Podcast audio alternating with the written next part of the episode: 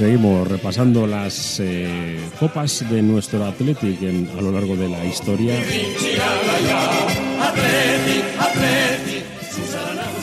Y nos acercamos hasta el año 1914.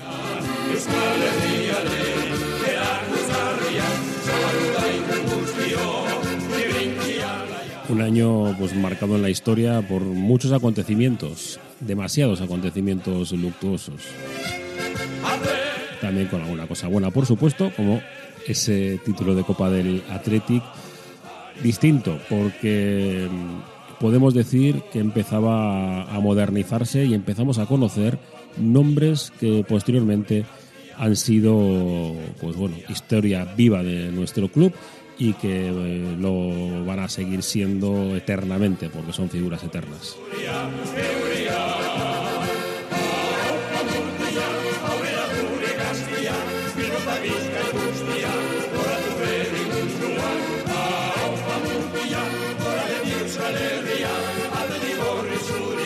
Porque en 1914, para los atletisales, sobre todo destaca por dos figuras eh, inconmensurables. Son pues, prácticamente el nacimiento de una nación, como sería la, película censurada ahora mismo del año siguiente, 1915.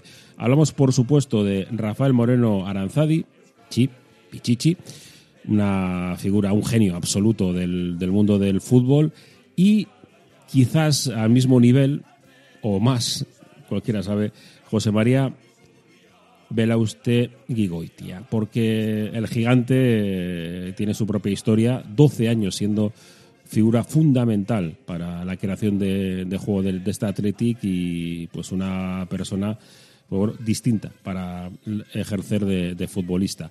Este año 1914 que venía después de dos temporadas pues, bueno, en las que no, no salió nada bien, además que históricamente para, para Vizcaya fueron dos años eh, realmente malos porque recordamos la terrible galerna que se llevó a 115 arranchales eh, en Bermeo y luego también hubo una avalancha del circo del ensanche en la que murieron 45 personas, entre ellas 41 niños. Lo cierto es que, bueno, después vamos a hablar de cómo fue el torneo y demás, pero este Athletic que, bueno, pues que, recuperaba un poco el tono en el año 1914 tras dos años en los que, bueno, primero uno no, ni fue y en el siguiente eh, fue sorprendido por un equipo a priori inferior en, la final. Pero eso lo contamos, lo contamos después porque, como siempre, vamos a tratar de contextualizar cómo se llega a este año 1914 en el que lo más significativo que podemos decir, eh, bueno, pues que es que, empezó la,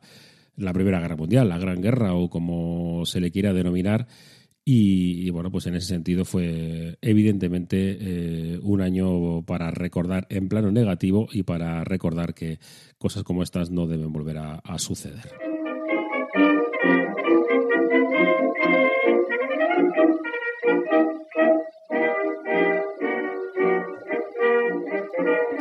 Y lo hacemos con eh, música de la época, by the Beautiful Sea. The Heidelberg Quintet. I love summer weather, so let's go to that beautiful sea. Follow along, just say you're with me. Y bueno, cronológicamente vamos a poner un poco las cosas en, en, en orden. Eh, claro que hubo cosas buenas, por supuesto. Este año 1914, por ejemplo, por primera vez eh, se utiliza la radioterapia para tratar el cáncer. hablamos de, de Londres, en el hospital el, Middlesex, además un 8 de enero.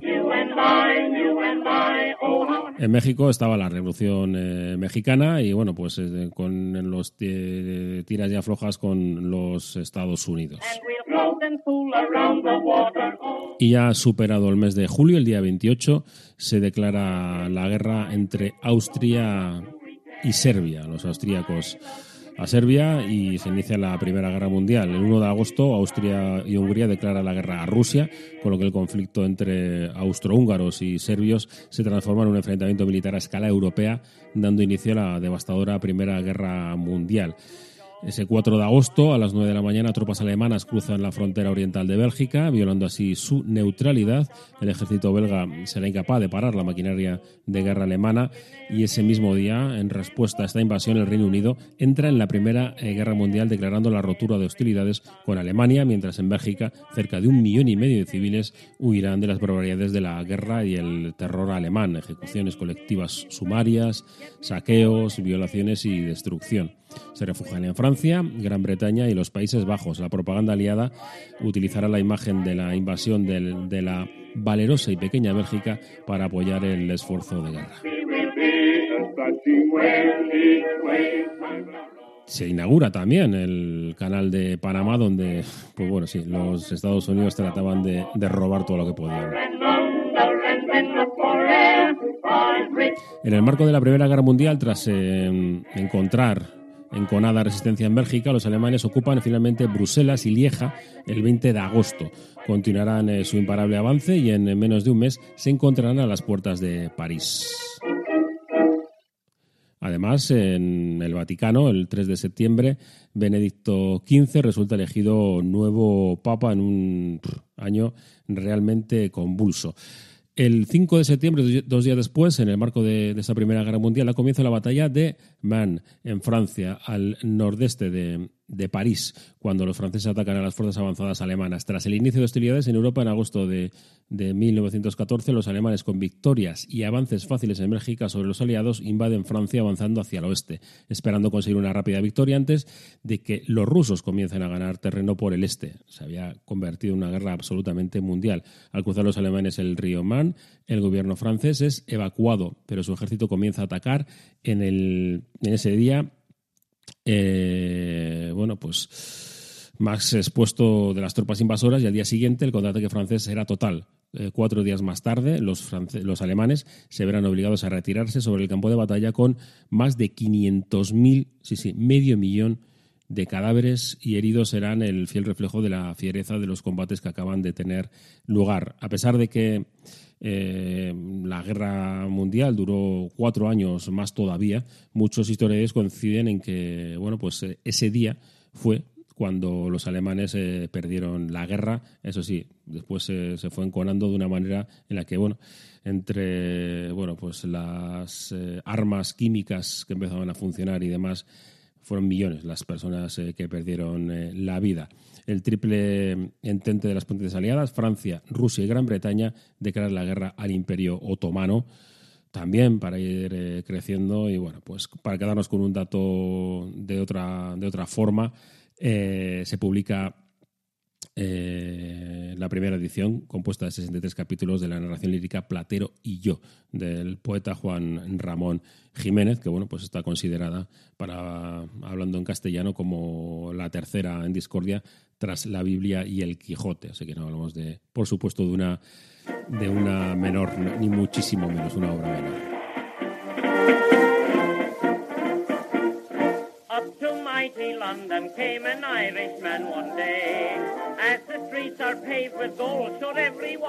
En el mundo del cine, primero la, la guerra le dio cosas inexplicables, pero que bueno, tienen su razón, eh, hizo que, por ejemplo, el cine alemán creciera una, una auténtica barbaridad. Pero nos quedamos con películas eh, de la época como The Wishing Ring,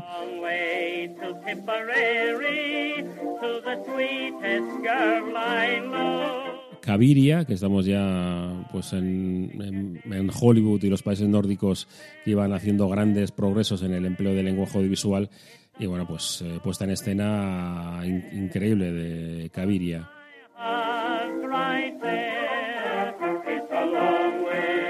Sería el de Fantons. La X misteriosa.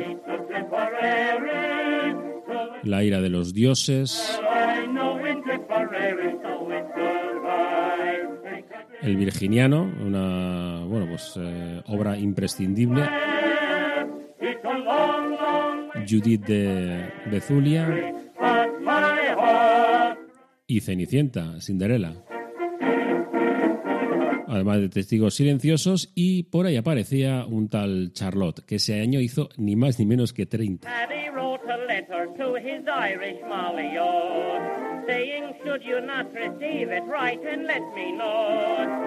Este Charles Chaplin, que bueno, iba a ser eh, desde ese momento pues eh, prácticamente pues eh, el más grande, ¿no? Porque además le dio a todo, ¿eh? Absolutamente a todo. It's a long way to Tipperary. It's a long way to go. Y hemos puesto, hemos contextualizado un poco, ¿no? Este año 1914, que bueno, pues no, no, no, no tiene que ser recordado por los hechos políticos, militares, sino por, bueno, pues porque nuestro Atlético quedó, campeón y empezaba a crecer. ¿Y de qué manera este club Athletic, Athletic de Bilbao con su equipaje habitual y con algunos de los mitos empezando a ser grandes, a ser pues, bueno, pues personas muy, muy, muy conocidas en la villa y que además eh, eran referentes absolutos de la sociedad del momento. Seguimos repasando las 24 copas del Athletic, 24 copas, 24 historias en la sintonía de Herri y Ratia.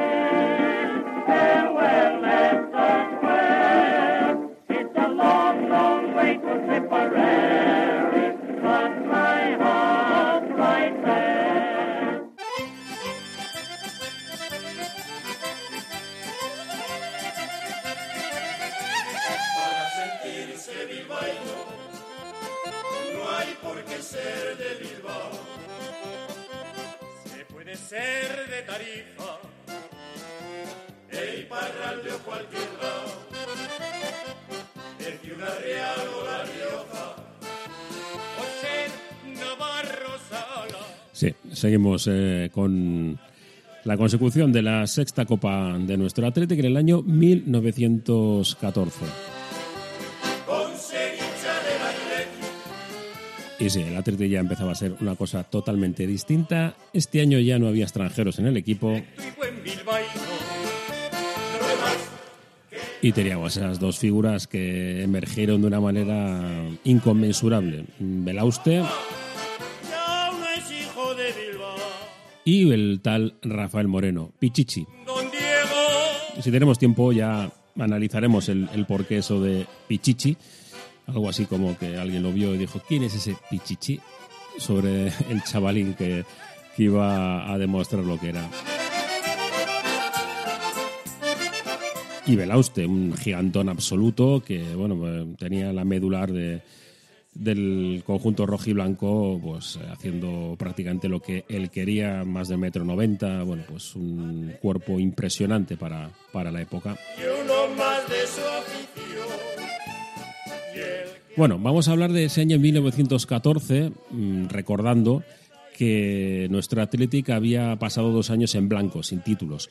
Pero lo cierto eh, que uno de ellos, pues como seguía todo el rollo de, las dos federaciones y que bueno, los clubes que iban un poco cada uno por su lado, el Athletic decidió pues bueno, no, presentarse en Madrid. El año siguiente sí lo hizo y, y, bueno, pues perdió, perdió la final, una final que seguramente no creía que podía iba a perder porque ganaron al Real Madrid por 3 a 0 en la semifinal y, la y, empataron a 2 eh, posteriormente después de que le anulasen 6 goles. 6, 6 bacalaos fueron anulados mm, por un árbitro que se apellidaba Rodríguez y al día siguiente se jugó el, último la final nuevamente, ese partido de vuelta, por así decirlo, con una importante lesión de Pinillos y que los bilbaínos no, no acabaron de, de aguantar y perdieron por un gol a cero. Lo hicieron frente al Racing de Irún. Por eso, esta final del año 1914 se disputaría en el estadio Costorbe de Irún. Evidentemente, con ya muchos aficionados bilbaínos que empezaban a desplazarse con el equipo porque ya no era pues un juego en el que había pues cuatro ingleses y, los eh, bien eh, adinerados de la época, no, ni mucho menos empezaba a crecer de manera exponencial. El club eh, el año anterior había dado un paso de gigante porque teníamos ya inaugurado el estadio de San Mamés. Y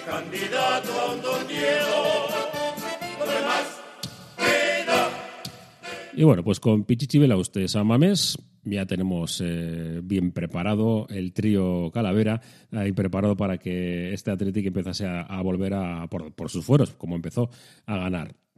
Año 1914, Copa del Rey de Fútbol, denominada así.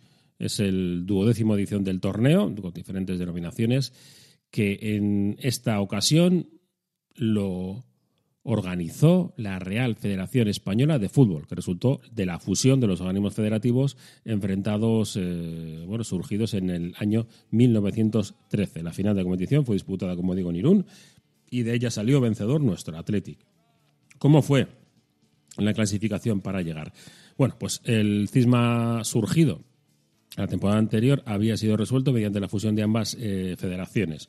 Decisión tomada el 39 de julio del 13 y a partir de ahí se tomó la decisión de elaborar unas bases claras para que el Campeonato de España, eh, acordándose del fin de la libre inscripción de los equipos. A partir de ese momento solo podían disputar la fase final de la Copa del Rey los campeones de los campeonatos regionales.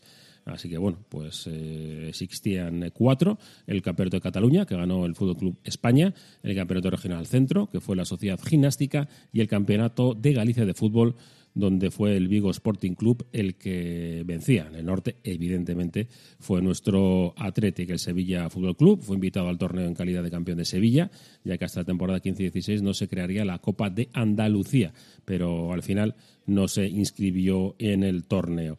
La fase final, para esta edición, se cambió el sistema pasando de eliminatorias a partido único a disputarse a doble partido. Cada equipo jugaba uno de local computando las victorias de cada uno de los equipos. En caso de empate, se procedía a jugarse un eh, partido de desempate. La final se disputaría siempre en campo neutral a partido único con encuentros de desempate en caso de empate a goles al final de la prórroga. Una vez eh, acabadas las distancias, las distintas eh, fases clasificatorias, se disputaron las semifinales el 29 de marzo al 3 de mayo. La final quedó fijada para el 10 de mayo en la ciudad guipuzcoana de Irún.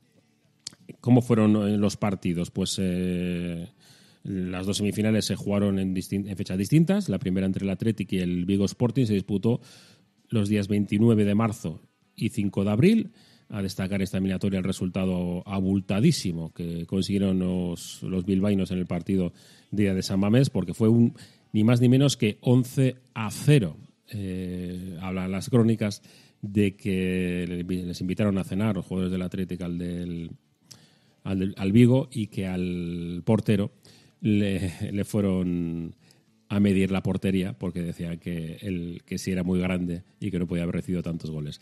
Bueno, pues fueron 11 bacalaos, ni más ni menos la que, los que recibió el, el conjunto Vigues y en el partido de vuelta pues se produjo un empate a tres, algo bueno, pues lógico después de tener 11 bacalaos de ventaja.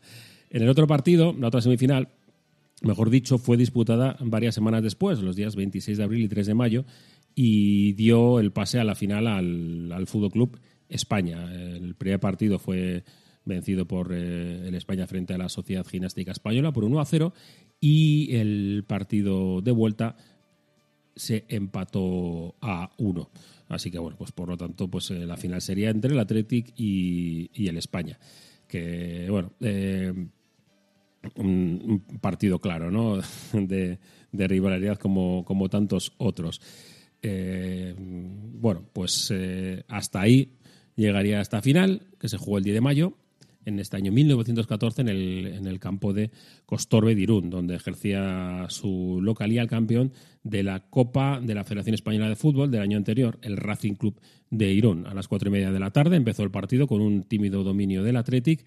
El España intentó sacudirse el dominio rojo y blanco y crear algo de peligro, pero no tuvo mucho éxito, salvo en algunas eh, intervenciones de la defensa bilbaína. Así fueron pasando los minutos, con el Athletic cada vez mejor plantado en el campo y haciendo trabajar al portero catalán. En el minuto 20 de la Primera parte, Zuazo remató de cabeza un centro de Belauste, consiguiendo el primer bacalao.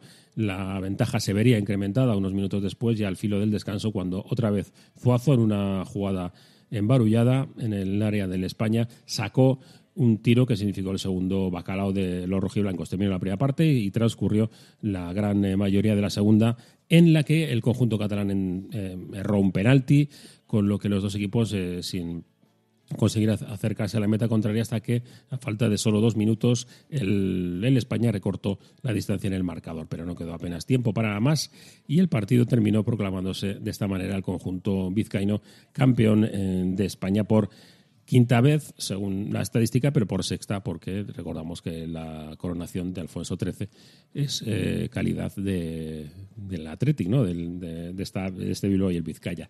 Hubo árbitro, Rowland, eh, que bueno, pues eh, iba cambiando el fútbol, iba modernizándose y ya tenemos que también había, que había árbitros, ¿no? En, en este caso.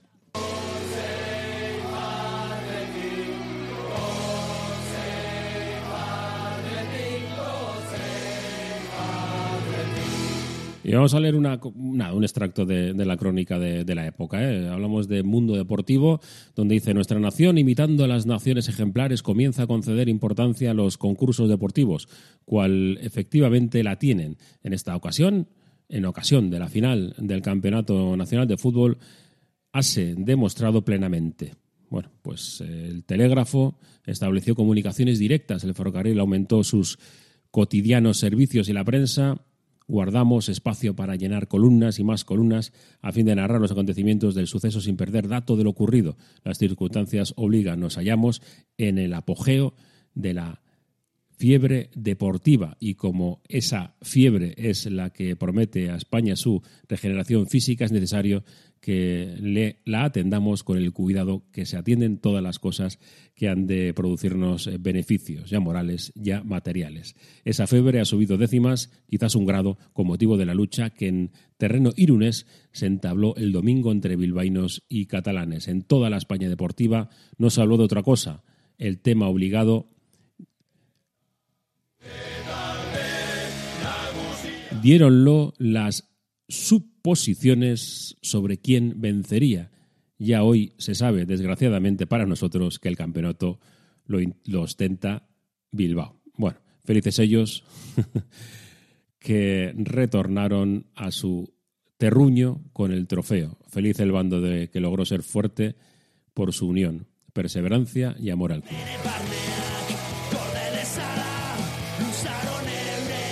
Habla de un gran torneo internacional. Así que, por lo tanto, el Athletic, que, que, bueno, que dejaba claro al conjunto catalán quién era el mejor.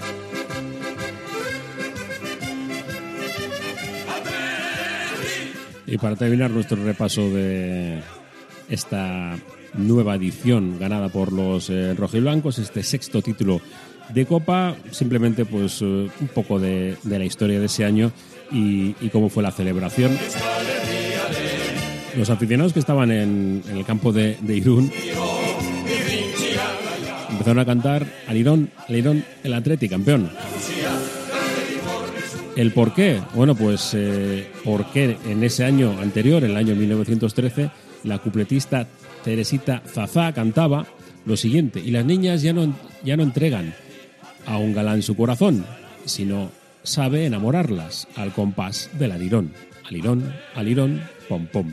Y de ahí derivó en alirón, alirón, el Athletic campeón.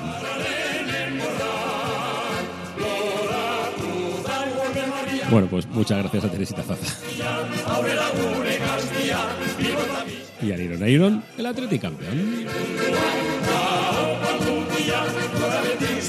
1914, seguiremos porque este Athletic con Zarra y Belauste ganaba, ganaba y ganaba.